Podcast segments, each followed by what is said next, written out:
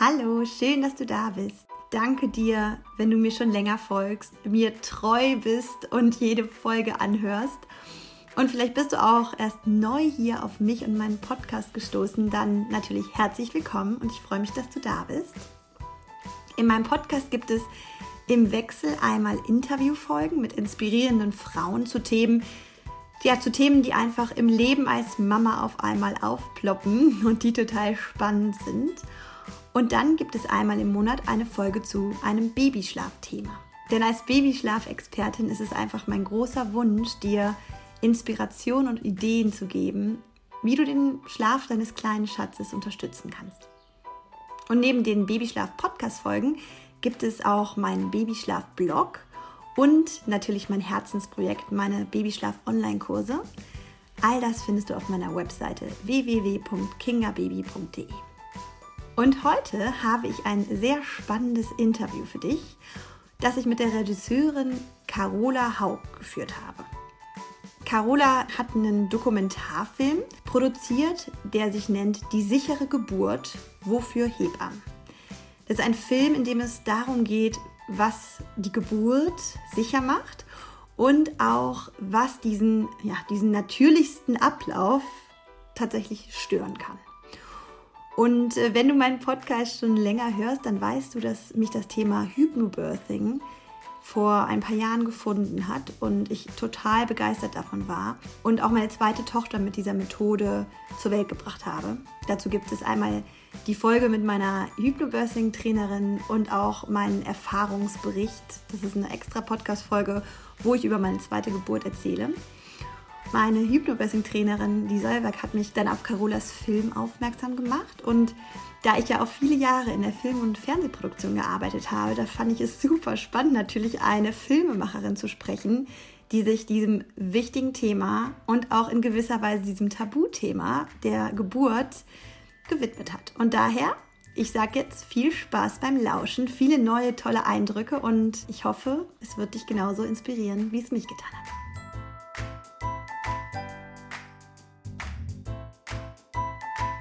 Hallo Carola, ich freue mich total, dich zu interviewen, denn du bist Filmemacherin und hast eine ganz wundervolle Dokumentation gemacht über die Geburtssituation in Deutschland und deine Dokumentation heißt Die sichere Geburt. Für alle die, die den Film noch nicht kennen, magst du einmal kurz zusammenfassen, worum es in der Dokumentation geht und ja, und wie du zu diesem Thema gefunden hast. Das finde ich auch ganz spannend. Ja, hallo, Victoria. Äh, vielen Dank für dieses Interview. Das ist eine tolle Gelegenheit, mal wieder über den Film zu sprechen.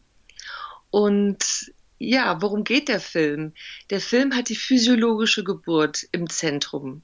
Das heißt, die Gesundheit von Mutter und Kind und wie die Körper von beiden auf Geburt eingestellt sind, schon von Natur aus. Mhm. Das ist die rote Linie, der rote Faden. Und erzählt wird das Ganze, indem uns drei Frauen ihre Geburten erzählen, also die erste Geburt und eine folgende Geburt. Also eine Erstgebärende und eine Zweifachmami? Also wir haben drei Frauen und die erzählen uns jeweils ihre erste Geburt mhm. und ihre folgenden Geburten. Und äh, dadurch bei den ersten Geburten äh, erzählen sie also, was ist ihnen widerfahren an Interventionen. Und diese Interventionen werden kommentiert von Wissenschaftlerinnen, Ärzten, Ärztinnen, Physiotherapeuten, Hebammen natürlich auch.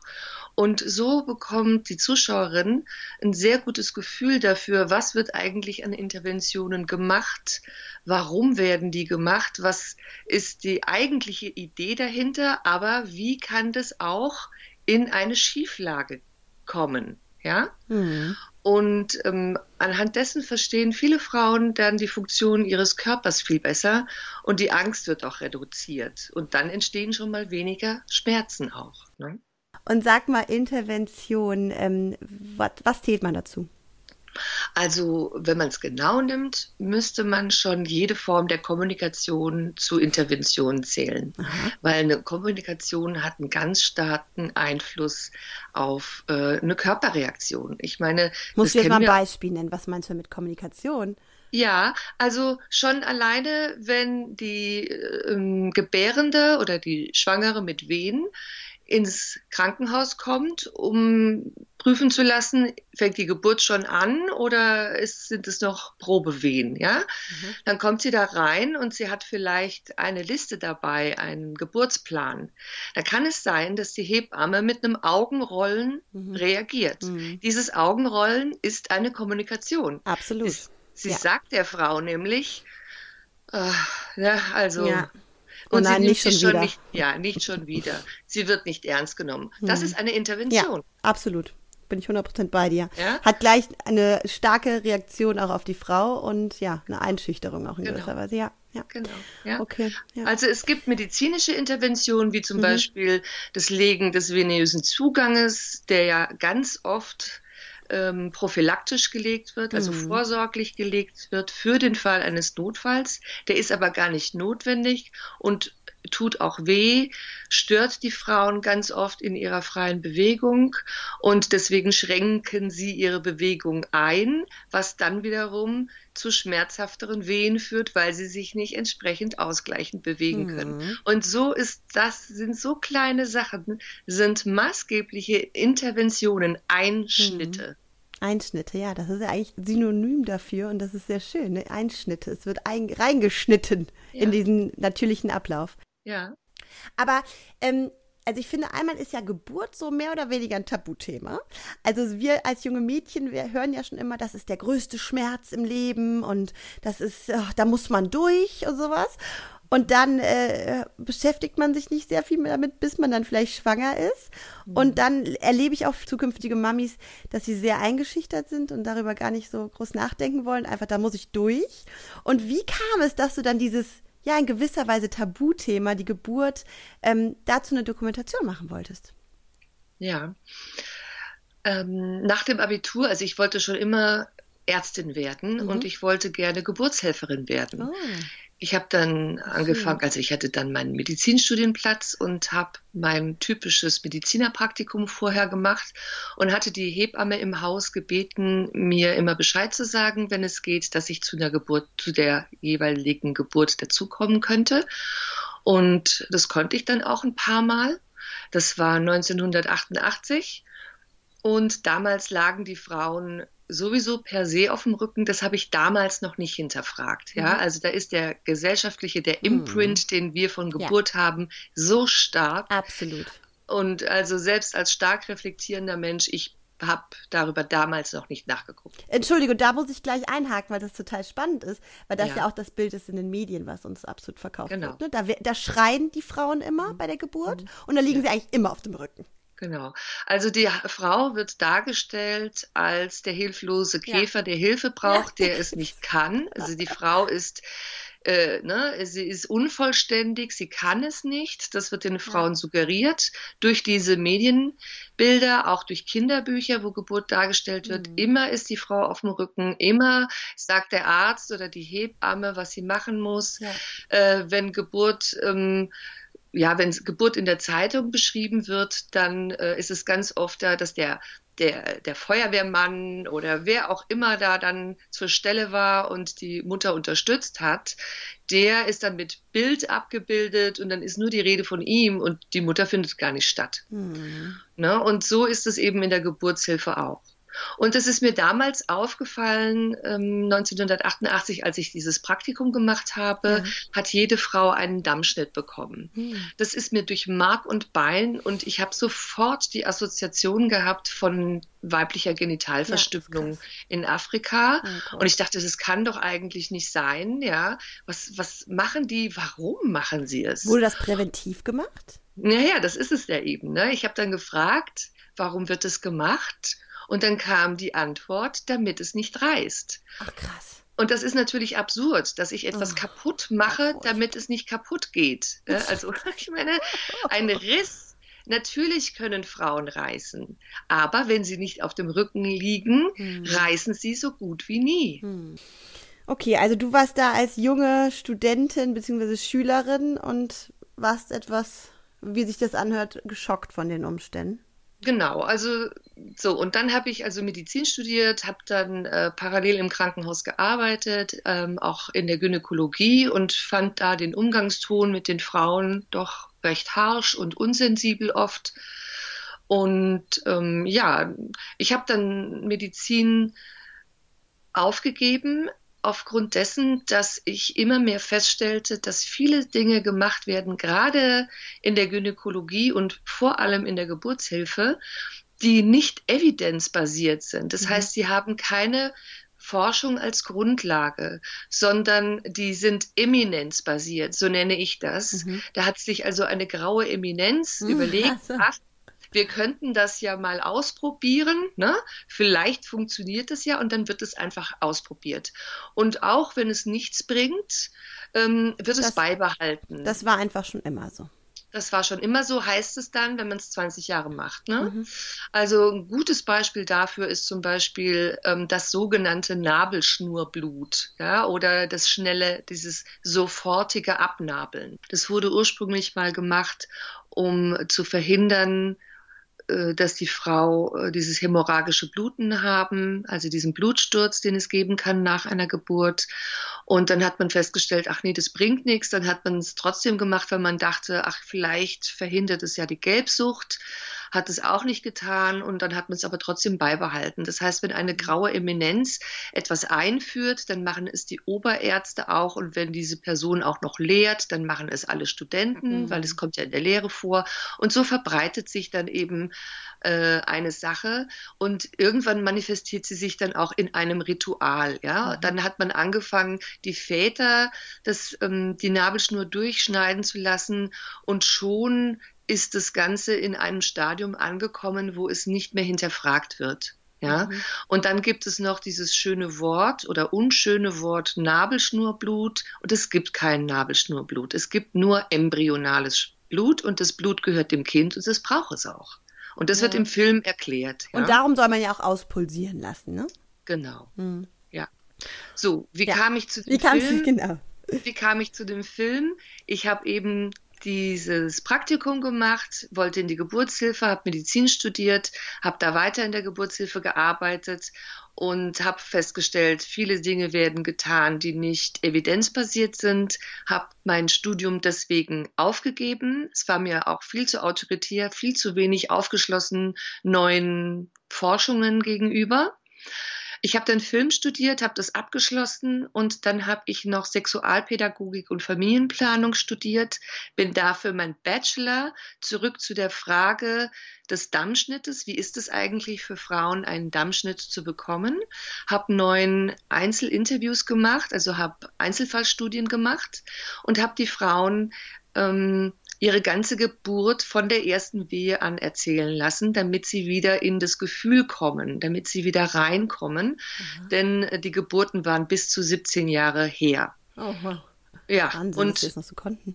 Mh, naja, wenn du die wieder alles erzählen lässt, ne, mhm. dann äh, kommen sie ins Gefühl und dann, ähm, das ist zwar sehr aufwendig, sehr lang in der Nachbearbeitung, aber das ist doch eine gute Methode. Mhm. Ja, und bei diesen Interviews sind zwei Frauen in eine Retraumatisierung gegangen, gekommen, gefallen. Ja, äh, mir war damals überhaupt nicht bewusst, dass es sowas wie posttraumatische Belastungssyndrome äh, nach Geburt gibt. Ja, das war also äh, 2009 habe ich diese Interviews gemacht. Und dann habe ich mich entschlossen, meine Masterarbeit zu machen zu Kommunikation von Hebammen im Kreissaal. Und der mhm. Grund war, der Grund war, dass die Berichte der Interviewten alle beinhalteten die Gewalt, die ausgeübt wurde über vor, vor allem von Hebammen. Ui. Das war für mich sehr überraschend, mhm. ja. Und dann habe ich gesagt, also irgendwas stimmt da nicht, ja. Also da muss man auch mal hingucken, ähm, was ist eigentlich die Geschichte der Hebammen in der Schulmedizin, in mhm, Krankenhäusern, mhm. was für Rechte, was für Pflichten haben die, Spannend. in welchen Hierarchien bewegen ja. die sich. Wie kann es und, dazu kommen, ne, dass so eine Situation sich dann häufig ergibt? Ja. Genau, genau.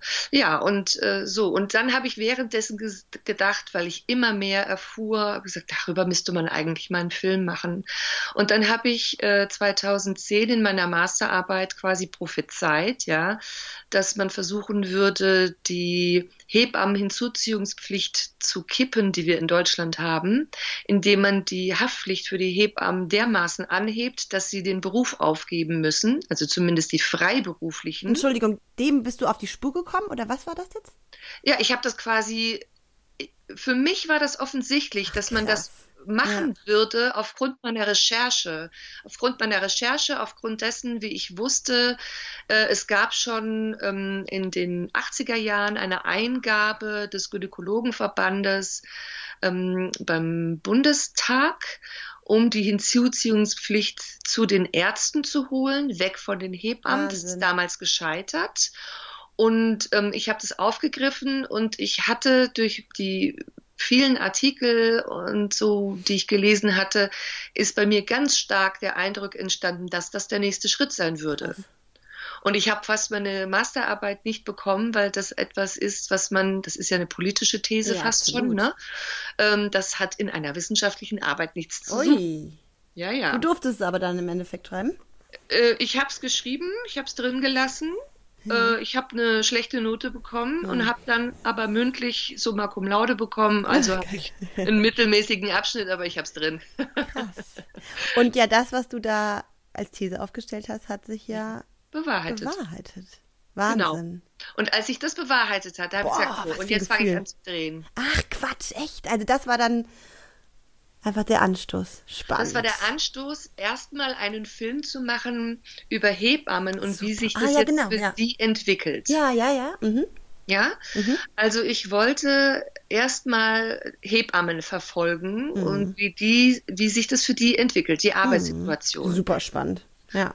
Und dann habe ich wieder einen Zeitungsartikel gelesen, ähm, 2014 im Frühsommer und da ging es darum, dass also ein Journalist sich äh, nicht entblödete, also Hausgeburt als absolut gefährlich darzustellen.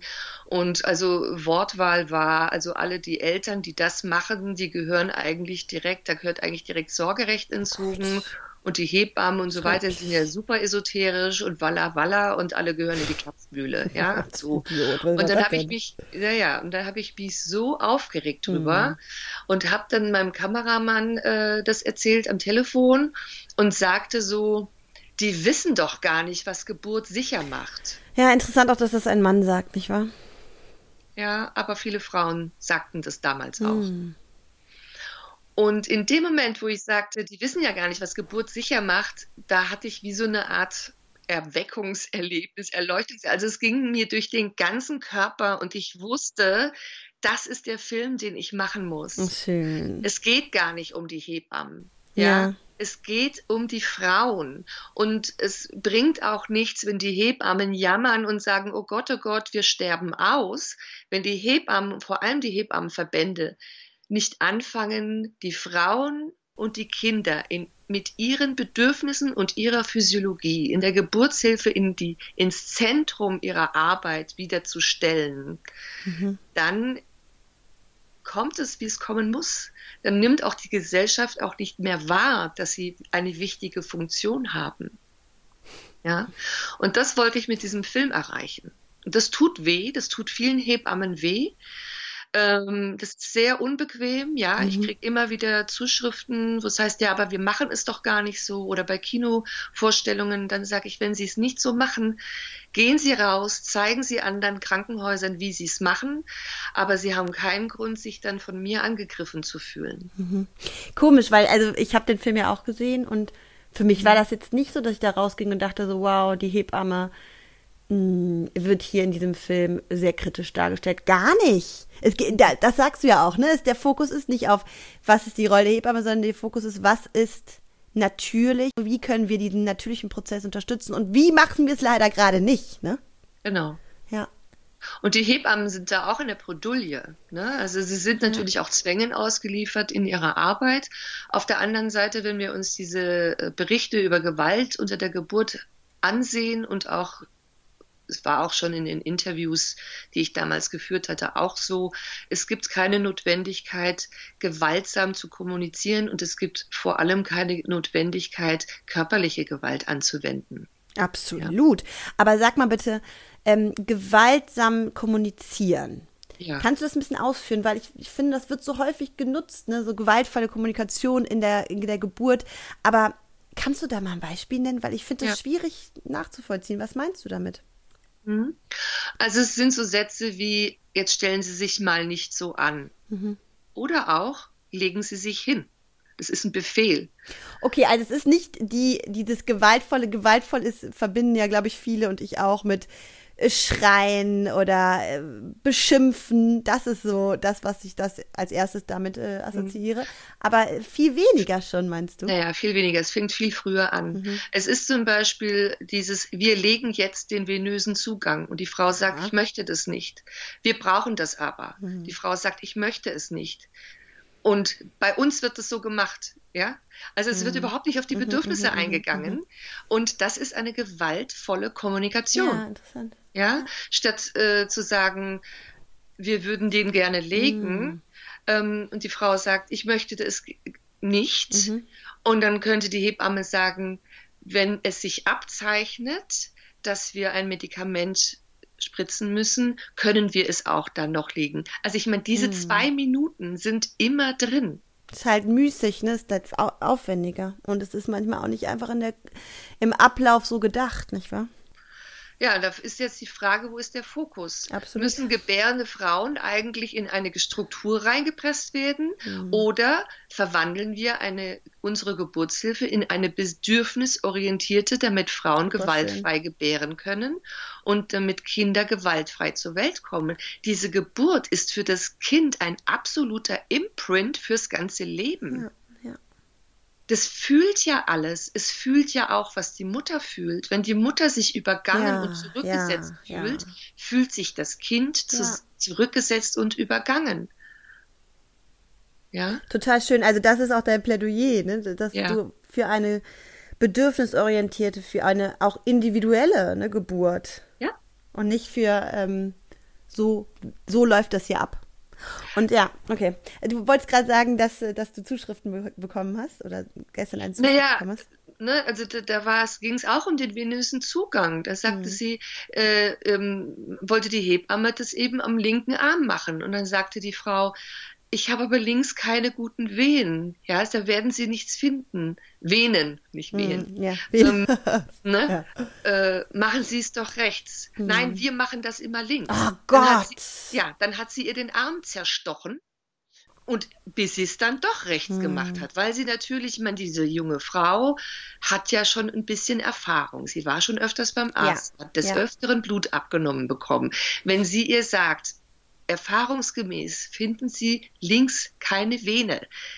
Warum zum Kuckuck kann man das nicht ernst nehmen? Das sind solche Kleinigkeiten und es ist essentiell für die Frau unter der Geburt. Ja. Denn sie hat das Gefühl, sie wird nicht ernst genommen, ja. sie wird nicht gehört, was sie sagt, zählt nicht und so weiter. Das ist Gewalt. Das ist ja. eine Gewalterfahrung. Und dann schließt Wahnsinn. sich der Körper. Ja. Dann hören manchmal Wehen auf. Dann braucht das Gewebe länger, sich äh, also weich zu werden. Dann braucht der Muttermund länger zu verstreichen. Dann sind mhm. die Frauen stundenlang noch bei zwei Zentimetern, ja, weil der Körper sich nicht öffnen kann, weil ihm das Vertrauen in das in die Umgebung fehlt und ja. darein, dass da gut und rücksichtsvoll mit der Frau umgegangen wird. Wenn dieses Vertrauen nicht da ist, findet die Geburt nicht gut statt. Ja, absolut. Und das ist ja auch eine Aussage wirklich im Film. So wie es gerade läuft, läuft es nicht gut. Ja. Aber in dem Zusammenhang finde ich auch, also hätte ich den Film, diese Dokumentation als Schwangere gesehen, hätte ich, glaube ich, wirklich mit so einem mulmigen Gefühl mhm. ähm, diesen Schritt getan, dass ich im Krankenhaus entbinde. Und genau da ist ja diese Angstfreiheit so wichtig. Wie reagierst du darauf, wenn jemand sagt, so, ich, ich traue mich jetzt gar nicht mehr im Krankenhaus zu entbinden? Das habe ich allerdings noch nie als Reaktion gehabt. Ich hatte, ähm, ich hatte Reaktionen von, wir haben jetzt umgeswitcht, wir sind mhm. noch in die Hausgeburt oder ins ja. Geburtshaus gegangen. Ist ja leider heute fast nicht mehr möglich, dann so spät noch zu wechseln. Andere haben gesagt, ich bin ins Krankenhaus und ich hatte aber im Krankenhaus eine gute Geburt, weil mhm. ich jetzt wusste, worauf ich achten muss und ich wusste, welches Krankenhaus ich mir aussuche, damit mhm. es so wird, wie ich es jetzt aufgrund des Filmes verstanden habe. Ja, super. Also im Grunde möchtest du mit dem Film die Mutter mündig machen, ne? die ja. Entscheidung zu treffen und zu wissen, was ihr wichtig ist und da auch entsprechend in einem Vorgespräch vielleicht mit der Hebamme oder, oder was sind so deine Tipps, wie man damit umgehen kann? Also ich würde tatsächlich den Film Erstmal würde ich sagen, jede Frau sollte für sich selbst entscheiden, ob sie diesen Film während der Schwangerschaft ja. sehen möchte. Der Film ist in der ersten Stunde doch recht hart, äh, weil alle Interventionen dargestellt werden. Er ist auch äh, da ist äh, also mit Zeichentrick, aber man hat natürlich aktive Spiegelneurose. Ne? Das mhm. heißt, mhm. man fühlt ja mit mhm. mit den Frauen, ja. die da ihre Geburten und das, was sie als Übergriff auch erlebt haben, ja. schildern. Ne? Ja. Und äh, das muss man aushalten können. Oder man seppt gleich in die Stunde zwei. Ja, so. also wo es dann nur noch um dieses aber um die Physiologie zu verstehen, wäre die erste Stunde auch wichtig. Dann empfehle ich Pause machen, äh, vielleicht am nächsten Tag weiterschauen. Und worum geht es in der zweiten Stunde? In der zweiten äh, Stunde geht es eigentlich um die Geburt, äh, um die selbstbestimmte Geburt. Da schildern die Frauen, wie sie dann selbstbestimmt geboren haben, zu Hause und im Geburtshaus. Mhm. Die erste Stunde ist so eine Bestandsaufnahme. Wie läuft es momentan häufig leider? Wo sind die mhm. Schwierigkeiten? Wo sind die, wo ist die Gewalt in der Geburt? Und die, der zweite Teil ist dann, ähm, was sind die Alternativen? Aber auch im Krankenhaus, nicht wahr? Ja, natürlich. Ich empfehle, dass die Frauen sich aufgrund des Filmes Fragen machen, dass sie einen Geburtsplan machen und dass sie mit dem Geburtsplan ihre Gespräche, ihre Vorgespräche zur Anmeldung der Geburt machen. Und dann werden sie anhand der Reaktionen der Hebammen merken, ob sie ernst genommen werden oder ob sie abge abgewiegelt wird. Mhm. Ja? Es ist immer noch keine Garantie, aber ähm, es hilft beim Vorsortieren der Kliniken. Und man kann sich auch immer das Qualitätsmanagement öffentlich angucken im Internet. Jede Klinik muss das Qualitätsmanagement öffentlich darlegen. Das heißt, es ist auch, ähm, da steht dann auch drin, wie viel Kaiserschnitte es gibt, wie viel Notkaiserschnitte es gibt. Und ansonsten würde ich das auch im Gespräch ähm, fragen. Wenn die Kaiserschnittrate hoch ist, würde ich mir über, kann es sein, dass ich unter der Geburt zu einem Kaiserschnitt gedrängt werde? Ist die Chance höher? Hm. Ich finde es immer so wichtig zu sagen, wo wo ist denn Notwendigkeit für eine Veränderung? Wo ist denn, ja. wo ist denn eine Chance zur Veränderung? Weil gerade wie es ist, ist es nicht gut. Das ist, genau. das ist Fakt. Und das zeigt ja der Film auch sehr eindrücklich. Wo ist denn jetzt eine Chance? Einmal, das finde ich toll, dass du sagst, ne, äh, informiere dich über die Themen, setz dich damit auseinander, guck dir das Krankenhaus an, äh, sprich mit den Hebammen, guck auf die Zahlen, auf die Fallzahlen. Das ist schon mal ein erster toller Schritt. Was, was gäbe es noch? Der nächste Schritt für die Frau ist die Intuition. Hm. Sie soll ihrer Intuition folgen. Ja.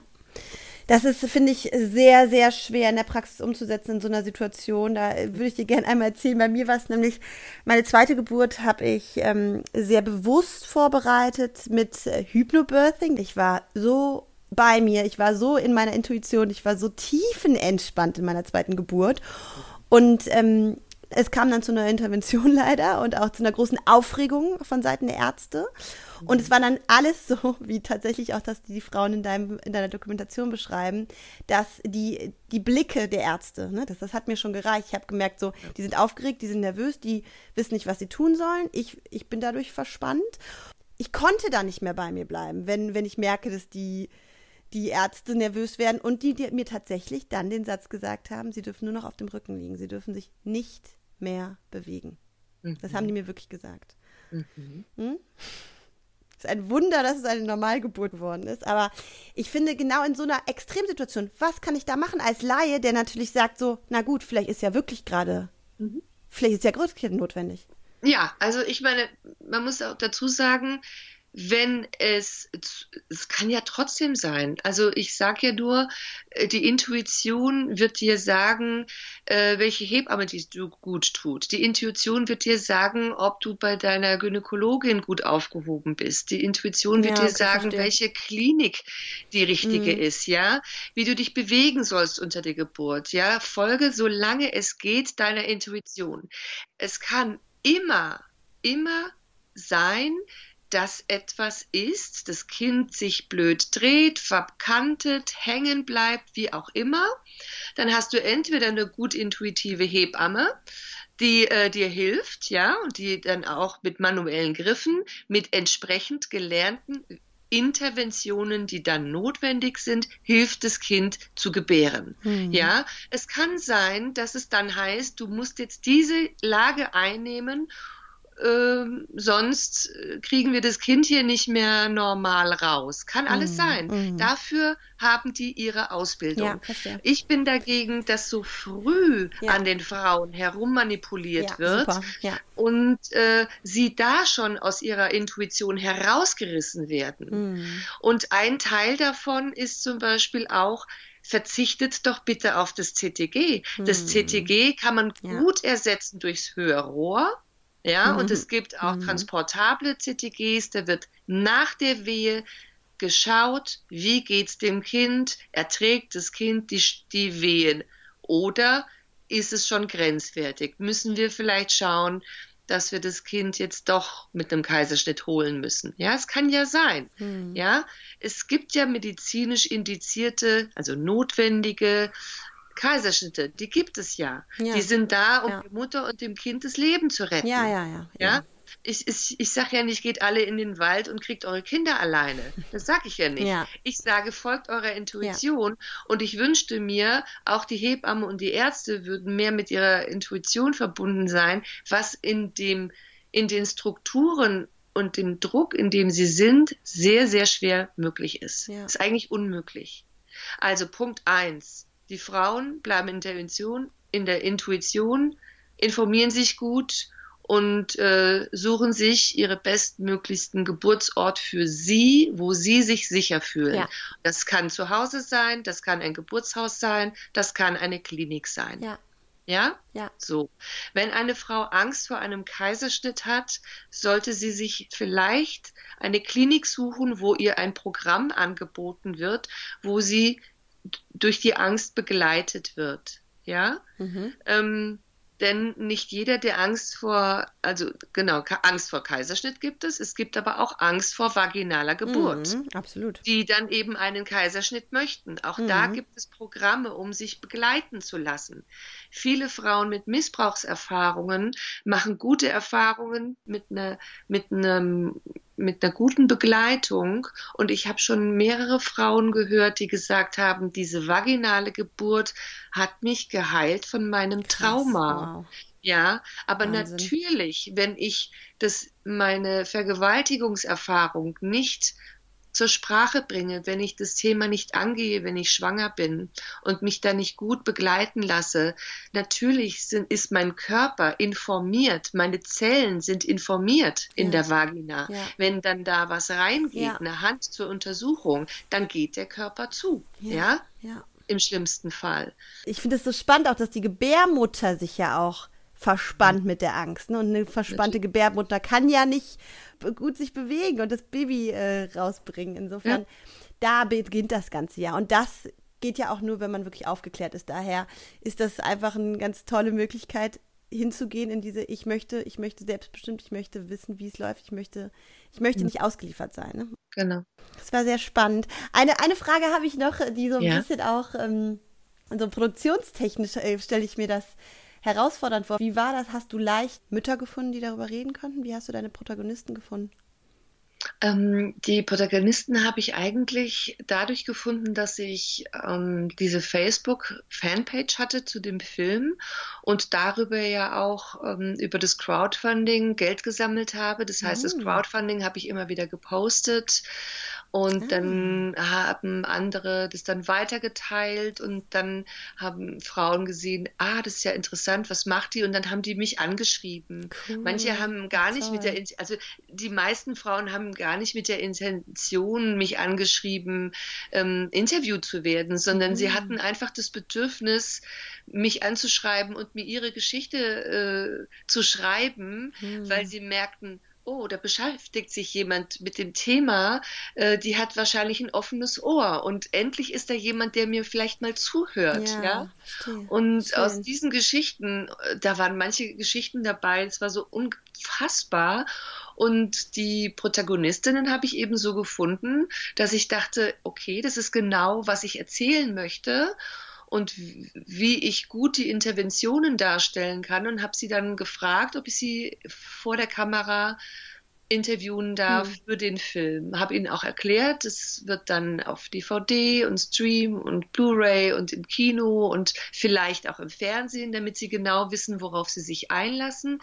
Das ist also das ist, also ich meine, das ist ja, man lässt ja ganz schön die Hose. Ja, absolut. Ne? Darum frage ich ja, ja. Ist ja ein hm. sehr persönliches Thema, ja. Und alle Frauen, die ich interviewt habe, haben gesagt, es ist mir so wichtig, hm. dass etwas verändert wird. Ich möchte meine Geschichte teilen Toll. und ich nehme da mich selbst zurück oder meine Angst da vielleicht, dass dann alle meine Geschichte kennen oder dass ich vielleicht weinen muss vor der Kamera. Das, ich nehme mich da zurück und das ist für die Sache. Ja. Schön. Und so kam Klasse. das. All die kamen quasi zu dir. Ja. Ganz toll. Du hast gerade schon angesprochen, ähm, man kann sich quasi den Stream kaufen, man kann den DVD kaufen. Der Film ist aber auch immer wieder in Kinos, nicht wahr? In Programmkinos vor allem. Ja, der Film ist immer mal wieder in Einzelvorstellungen in Programmkinos.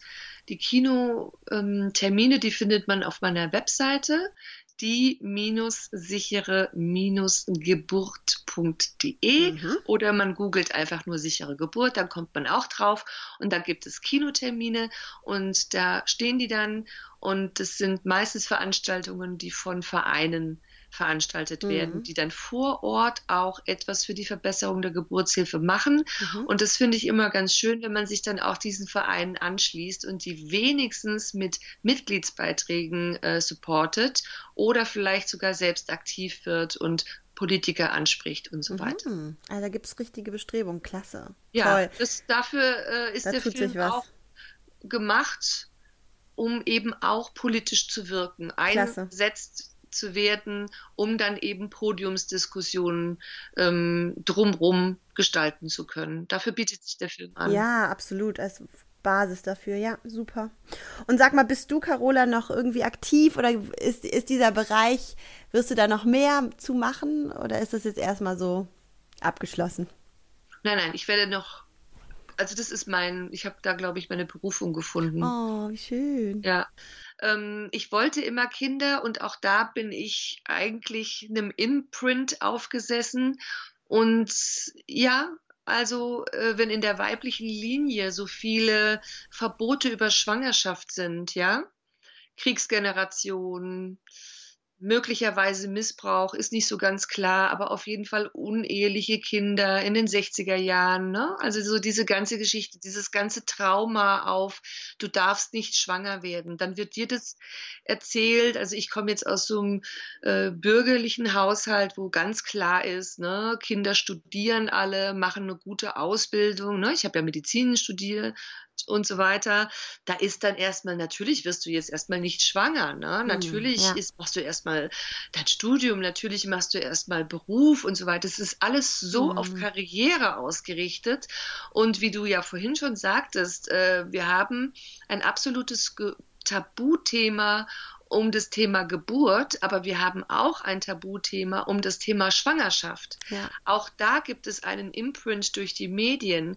Wenn wir Filme anschauen, dann ist nicht nur Geburt gewaltsam, sondern vorher schon, wenn eine Protagonistin schwanger wird, wird ganz oft gefragt, wirst du das Kind behalten? Bist du wahnsinnig? Ja?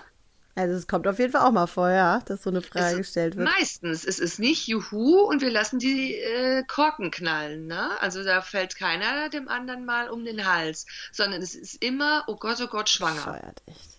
Ja, ja, und das ist ein Imprint.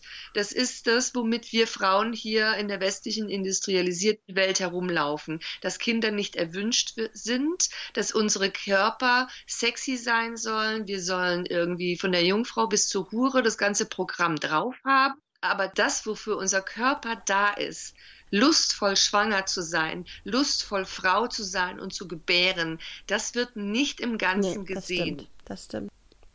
Und äh, aber das, das heißt, das war für dich, da, da warst du sehr gefangen in diesem, in dieser ja, Familien. Ähm, ich habe mich nicht getraut, schwanger zu werden. Ähm, das war absolutes Angstthema, absolutes Tabuthema. Dann hatte ich äh, nicht die richtigen Partner, ähm, keine guten Partnerschaften oder gar keine Partnerschaften und irgendwann war der Zug durch. Ja, ja. Ne? Umso cooler, dass du dich dem Thema jetzt trotzdem angenommen hast und so für dich entdeckt hast. Das heißt, du planst da weitere Dokumentationen zu? Also ich plane, ähm, das Thema zu erweitern. Also okay. einmal geht es um traumatisch erlebte Geburten. Ähm, es geht auch um diesen gesellschaftlichen Imprint. Ja, was haben wir eigentlich mhm. für ein mhm. Bild von Frauen, von Schwangerschaft und Geburt? Mhm. Warum sprechen wir nicht darüber schon im Kindergarten? Und zwar, dass es die natürlichste Sache der Welt ist, dann geht es für mich um Frauenkörper, dass Frauen ihre Körper entdecken und lustvoll und schön erleben. Mhm. Und zwar egal, wie sie aussehen. in Schwangerschaft. Ja, cool. Und ist auch Hebamme, die, die Rolle der Hebamme oder die Zukunft der Hebamme nochmal so ein Thema, finde ich auch so wichtig. Ja, aber möglicherweise vielleicht mehr in reinen Interviews, dann auf einem YouTube-Kanal und möglicherweise, ich weiß nicht, ob ich dazu einen eigenen Film mache. Mhm. Ähm, vielleicht mache ich einen in Kooperation, weil mein Schwerpunkt ist im Moment woanders. Mhm. Einfach, ich möchte lieber Frauen befähigen, ähm, äh, erstens mal in ein Selbstbewusstsein zu kommen, zu ihrem Körper und aber eben auch zu ihrem, ich sag jetzt mal, hohen Selbst oder zu ihrer mm, Seele, self, yeah. dass sie mal äh, mitkriegen, wer sie überhaupt sind, ja, und wie sie das, wie sie leben, kreieren und dass sie da in die Freude und in die Fülle gehen können und eben nicht eben so, ah, ich brauche aber einen Mann und ich brauche eine, eine finanzielle Versorgung. Ja, aber wir können das selbst und wir müssen dafür sorgen, dass unser Staat Regelungen trifft, äh, dass wir da auch geschützt sind als Frauen. Also ich finde es ganz klasse, dass du immer diesen politischen Ansatz auch da drin hast, weil ja, dieses Empowerment der Frauen ist, ist, super wichtig, aber da muss sich halt leider auch ganz häufig was in den Strukturen ändern. Und es muss sich erstmal in den Köpfen der Frauen was ändern. Es geht um Selbstermächtigung. Ich habe mhm. immer wieder mit Frauen zu tun, die dann zum Beispiel eine traumatische Geburt hatten oder was anderes erlebt haben, die das dann zum Beispiel bearbeiten möchten, vielleicht als Film oder mhm. vielleicht als Buch. Und dann kriege ich mit, wie die sich so ihre, ihre Zeit freischaufeln. Ne? Also zwischen Haushalt, Essen ja. kochen, äh, dem Mann vielleicht noch eine Nackenmassage verpassen, weil er ja den ganzen Was? Tag im Büro war mhm. und Kinder ins Bett bringen. Und dann erst kümmern die Frauen sich um ihre Ziele. Und da haben sie sich noch nicht um sich gekümmert. Sie mhm. waren noch nicht in der Badewanne, sie waren noch nicht beim Friseur, sie waren noch nicht bei der Kosmetikerin, sie haben noch nicht die Fußmassage bekommen. Ja, sondern sie arbeiten sich ab und auf und haben dann immer noch das Gefühl, sie müssen mit dem Kindergeld zurechtkommen, was der Mann ihnen von seinem ja. Gehalt übrig lässt. Das ist eine Unverschämtheit. Ja, und dann muss ich sagen, Geht in die Selbstermächtigung. Macht euch klar, was ihr leistet und fordert die Hälfte des Gehaltes. Fordert es einfach. Super. Und macht Super. eure Rentenversicherung. Sichert ja. euch ab für den Fall, dass ihr ja. morgen Witwe seid oder ja. dass euch morgen euer Mann betrügt. Hier ist auf Augenhöhe da ist eine ganz tolle, große Feministin, mit der ich hier gerade reden darf, was ich ganz wundervoll finde, vor allem, weil du das Handwerk auch noch des Films hast und dadurch einfach wirklich die Massen ansprechen kannst. Vielen Dank. Ja, aber du siehst, da sind unglaublich viele Themen, die wollen alle bearbeitet werden, ne? Und du weißt es ja selbst, äh, solche, also dieser Film hat ja auch drei Jahre Herstellungszeit mm. äh, gebraucht. Wenn ich jetzt alle Filme, wenn die alle so lange dauern, also und es ist eine normale Herstellungszeit ja, ja, für einen Dokumentarfilm, ja. ja und ähm, hätte gerne eine große weltweite Bewegung, was das angeht. Es gibt so viele, die so für sich arbeiten und dann auch so viele, die dann sagen, oh, ich bin, aber das ist meine Crowd und das ist sind ah, okay. meine Kundinnen und es braucht es gar nicht, hm. weil jede trägt den Frauen ja anders bei. Die eine macht Hypnobirthing, die andere macht Stimmt. Geburtsvorbereitung und da gibt es auch vielfältige. Und jede Frau da draußen wird von einer anderen Frau angesprochen. Also ja, wie war? kommt ja über die Sympathie. Ne? Ja. Alleine über die Sympathie äh, sortiert sich schon, wer welches Programm bei wem kauft. Ja das alles vor dem Hintergrund, lasst uns da was Weltweites, was Großes schaffen. Das können wir nur zusammen. Ja. Das können wir nur zusammen, ja. Danke, Carola, dass du diese Bewegung auch groß machen willst. Richtig cool. Also ich kann den Film wahnsinnig empfehlen, einfach um auch so ein, so ein Hintergrundwissen zu kriegen und ein Verständnis und dieses Empowerment. Super. Thanks a lot. Danke vielmals für das Interview. Es hat mir sehr viel Spaß gemacht.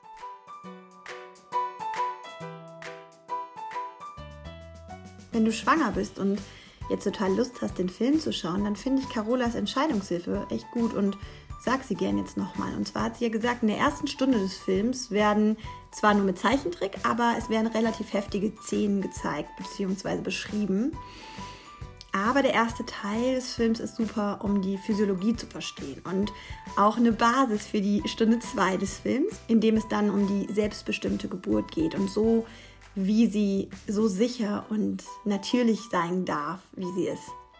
Für mich muss ich sagen, dass ich zum Beispiel aus meiner Hypnobirthing-Erfahrung da so viel wiederfinde in dem Film. Ne? Und im Grunde wirklich die wichtigen Aussagen, die sind da immer wieder thematisiert. Also auch wenn das Wort Hypnobirthing nicht fällt, finde ich, dass man mit diesem Film einfach so viel mehr versteht und es für sich selbst umsetzen kann.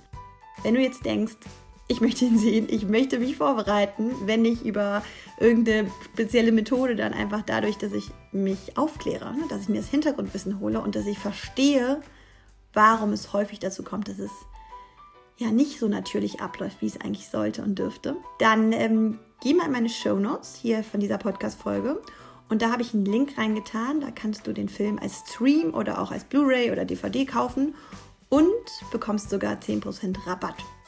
So, und jetzt verabschiede ich mich bis in zwei Wochen, wo wir uns wieder hören zu einem Babyschlafthema. Ich freue mich auf dich und bis bald.